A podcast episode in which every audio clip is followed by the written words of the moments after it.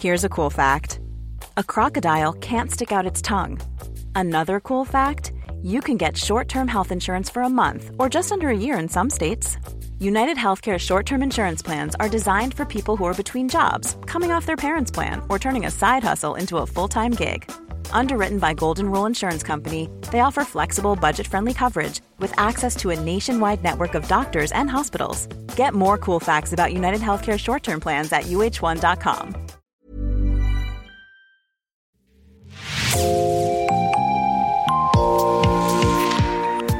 Bonjour et bienvenue dans l'actu dans la poche, le podcast quotidien d'actualité du Grand Sud-Ouest, signé Podcasting. Podcasting, ce sont des entretiens avec des journalistes de la région, mais aussi des séries, des longs reportages et des interviews. Je m'appelle Jean Berthelot de Lagleté et l'épisode du jour vous est présenté par Azilise Podesser de l'équipe Podcasting. 40 ans après la création des premières antennes scolaires mobiles, Podcasting tente de comprendre ce qui limite encore aujourd'hui la scolarisation en milieu dit ordinaire des enfants du voyage. Dans ce troisième et dernier épisode, on s'intéresse à l'avenir des antennes scolaires mobiles alors que la sédentarisation des populations du voyage s'accélère. Les antennes, eh bien, leur, vie était de, de, courte durée. Donc nous, ça fait 32 ans, donc 32 ans que ça existe et le problème euh, n'est pas encore résolu et donc il y a encore du, du, du boulot à faire. Mais dans certains départements, euh, donc ils sont arrivés à bout, bien ils ont fait évoluer le projet et il n'y a plus euh, d'antennes scolaires. À Bordeaux, cela ne semble pas envisageable pour le moment. L'antenne accompagne chaque année 450 élèves. Mais ici en fait partie. Aujourd'hui âgée de 17 ans, elle a fait toute sa scolarité dans le camion école. Mais ça m'a tout appris. J'ai pas eu besoin d'aller dans les, dans les écoles de maison. J'ai juste euh, allé chez Guillaume. Et puis, euh, je me suis appris ici. J'arrive à lire, j'arrive à écrire. Mais là, pour moi, c'est fini, quoi. je suis déjà vieille, quoi. De... Je pense pas aller étudier ou faire un truc comme ça ou travailler plus tard. Après, bon, j'ai un copain, ça fait deux ans que je fréquente avec lui. Fait que c'est mon fiancé, quoi. Et puis, il travaille, lui. Du coup, quand je vais me marier avec lui, ben, c'est lui qui va travailler pour nous, quoi. C'est lui qui va il va nous faire vivre, quoi. C'est pas moi. Comme beaucoup de jeunes sur ce terrain, Maïsi cherche juste une instruction de base, même si cette vision de l'école évolue selon Guillaume. Le problème, c'est que quand les familles tentent d'inscrire leurs enfants dans une école immobile, elles se heurtent à un mur administratif. On a eu le cas en début d'année, une famille qui était stationnée sur le territoire de Artigues demande l'inscription euh, auquel passe en mairie. En mairie, on lui demande de, fournir son justificatif domicile et son justificatif domicile est à Talence auprès des travailleurs sociaux. Donc, arrivant sur Artigues, non madame, vous êtes domicilié à Talence, donc vous devez scolariser vos enfants à Talence et non pas à Artigues. Oui, mais euh, moi je suis toujours sur ce secteur d'Artigues, donc je veux scolariser. Alors donc euh, nous, euh, on nous a contactés au même titre que, que le CASNAV pour essayer euh, de, de, scolariser, de faire, un mieux, euh, de faire en sorte que les, les jeunes soient scolarisés. Alors, euh, euh, l'inspection académique ben, n'a pas pu trouver de, de, solution au départ parce que ces familles n'étaient pas sur une aire d'accueil, sur une aire, un terrain officiel.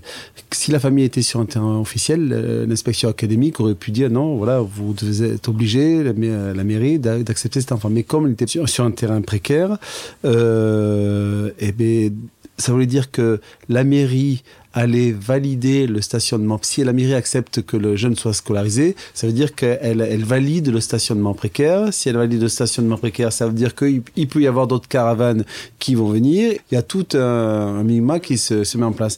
Mais bon, malgré tout, hein, en partenariat avec le CASNAV, nous, on a poussé, euh, l'ADAV a poussé, l'inspection académique a quand même poussé, les familles ont réussi à scolariser les jeunes. Alors, le comble, c'est que la mairie, a dit bon ok si vous voulez euh, scolariser votre enfant on va envoyer la police municipale qui va venir constater que vous êtes bien sur notre territoire et on va scolariser vos enfants. Et donc la police est venue voir les familles, dont les familles avaient très peur quand elles ont vu la police arriver, elles disaient mais qu'est-ce qui se passe? Guillaume et Marie-Alice, les professeurs de l'antenne scolaire mobile de Bordeaux, interviennent uniquement sur des terrains précaires et illégaux. Quand il y a une aire de stationnement, ça veut dire officiel, un terrain d'accueil des gens du voyage, ça veut dire qu'à côté il y a des dispositifs scolaires qui sont là pour accueillir les jeunes du voyage. Ça s'appelle sont les postes UPS, les unités pédagogiques spécifiques.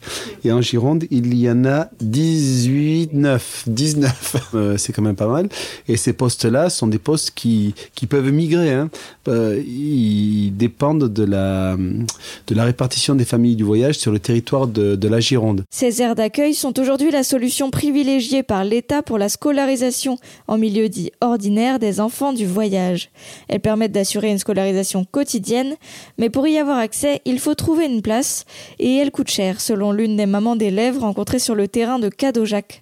Euh, 2,40 l'emplacement par jour. Euh, après, il y a l'eau et le courant, qui est assez cher aussi. Oui.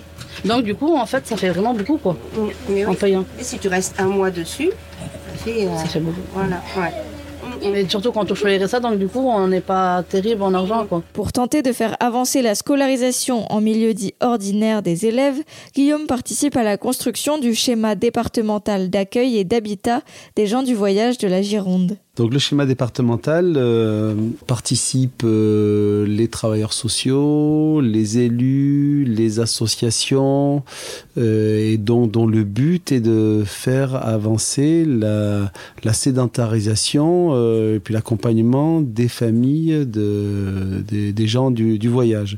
Donc ce sont des réunions dont le, but est d'essayer de créer, et des, des aires d'accueil, donc des aires d'accueil de petits passages, des aires d'accueil de grands passages des aires- et des terrains euh, familiaux. Alors des terrains de des terrains de, de, petits passages des aires d'accueil, ce sont pour les familles qui, qui passent soit dans le département ou bien ces familles qui sont toujours euh, sur ce département-là et donc qui ont besoin d'être euh, de, de se stationner. Et Ça sert à ça. Ensuite, il y a les aires de grand passage qui sont qui sont ouvertes pour l'été lors, lors des grandes migrations et puis maintenant avec des grands rassemblements évangéliques pour que ces familles puissent stationner. Et les terrains familiaux, euh, donc ça, ça fait partie de la demande des familles quand une famille est toujours sur un même secteur dans le stationnement précaire, stationne toujours au même endroit, donc tout est mis en place pour que euh, un terrain soit, soit un secteur soit mobilisé et pour que dessus euh, il y ait un projet d'habitat qui soit installé, que les familles euh, soient là en, en maison, hein, et toujours avec la caravane euh, à côté hein, malgré tout et pour que tout puisse se, se mettre euh, se mettre en place.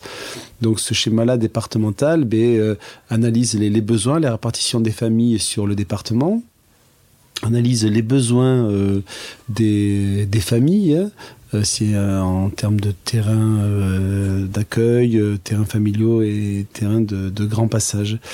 Et une fois que c'est analysé, ben, donc on cherche où est-ce qu'on peut faire des terrains en fonction de la répartition des familles sur le, département, où est-ce qu'on peut faire des terrains, puis euh, comment on peut les financer, et puis tout ça, ça résulte aussi de la loi Besson.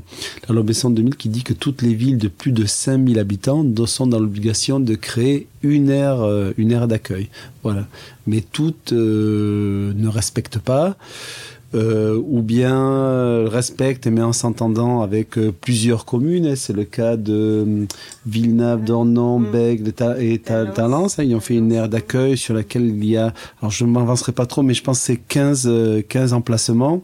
Qui dit 15 emplacements, on met deux caravanes dessus, donc ça fait une trentaine de, de caravanes. Et sur chaque emplacement, il y a un un tout petit habitat où avec euh, les commodités, euh, douche, toilette et euh, un, un lavabo pour euh, l'évier pour euh, pour la pour la cuisine. C'est trop peu. Et puis euh, donc ces, ces terrains sont toujours placés à des zones euh, pas très cool. Donc ça peut être soit à, à Bègle, c'est à côté de l'usine de chocolaterie, donc ça sent le chocolat toute la journée. Ça sent très bon au départ, mais après voilà très lourd. Ensuite, ça peut être placé en bordure de rocade, en bordure de voie de chemin de fer, Mérignac près du crématorium. Malgré les limites des schémas départementaux, Guillaume continue d'y participer en espérant emmener ses élèves vers une scolarisation en milieu dit ordinaire.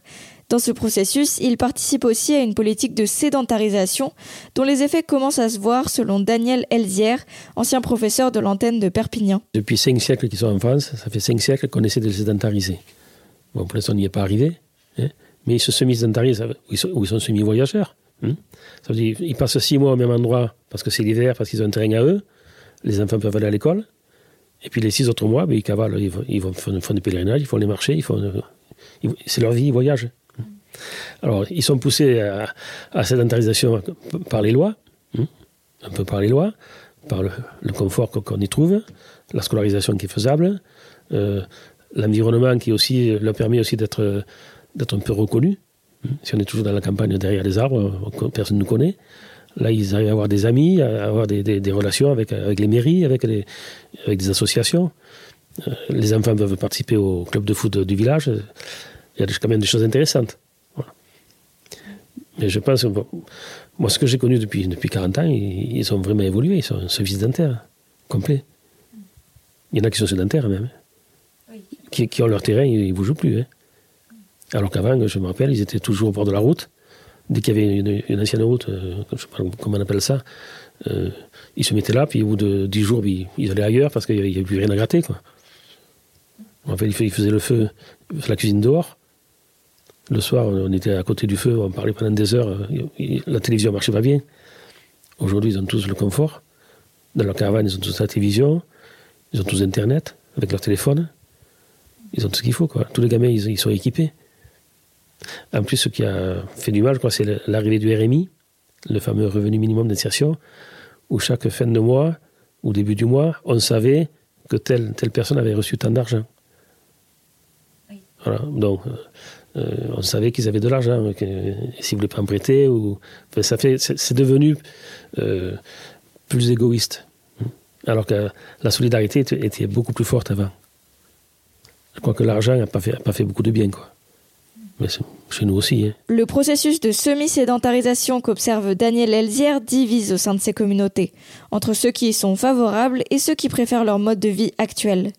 Mais alors, dans ce contexte de semi-sédentarisation, que faire des antennes mobiles scolaires? Les classes mobiles ont été euh, un moyen hyper intéressant pour, pour une génération.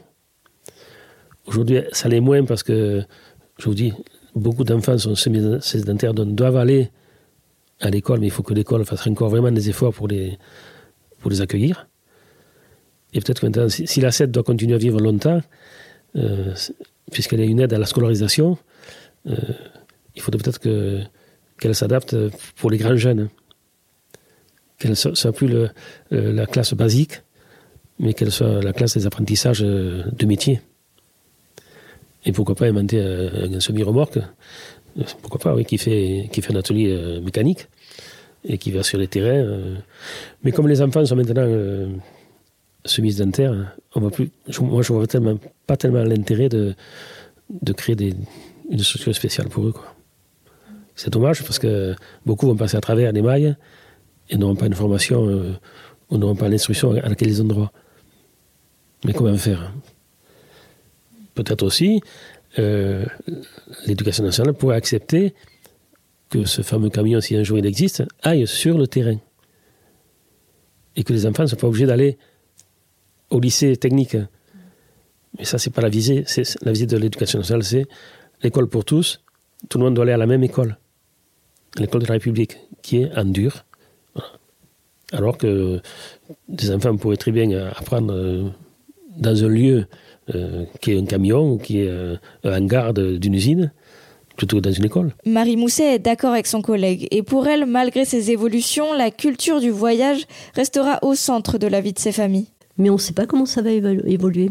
Euh, je ne sais pas, dans une, encore une ou deux générations, comment les choses vont se passer. Je ne sais pas. Peut-être qu'ils auront suffisamment confiance et qu'ils pourront partir. Je ne sais pas. Je me rends pas compte.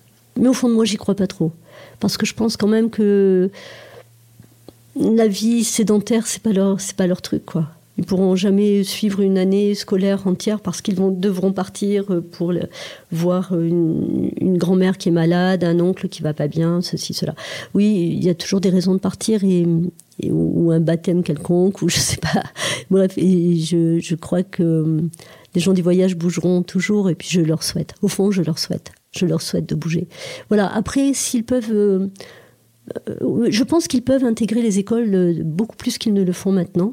Ça, c'est possible. Mais, ils garderont toujours cette espèce de. Enfin, les, les, les, gadgets parleront d'absentéisme, mais en réalité, pour eux, ce sera une mobilité qui est nécessaire à leur vie. Merci Azilise Podesser, c'est la fin de cet épisode de podcasting, merci d'avoir écouté. Réalisation Olivier Duval, rédaction en chef Anne-Charlotte Delange, production Clara Echari, Myrène Garay-Coechea, Agathe Ternier, Inès Chiari, Raphaël Lardeur, Marion Ruot, coordination éditoriale et programmation musicale Gabriel Taïeb, iconographie Magali Marico. Retrouvez-nous chaque jour à 16h30 sur toutes les plateformes d'écoute. Podcasting, c'est l'actu dans la poche.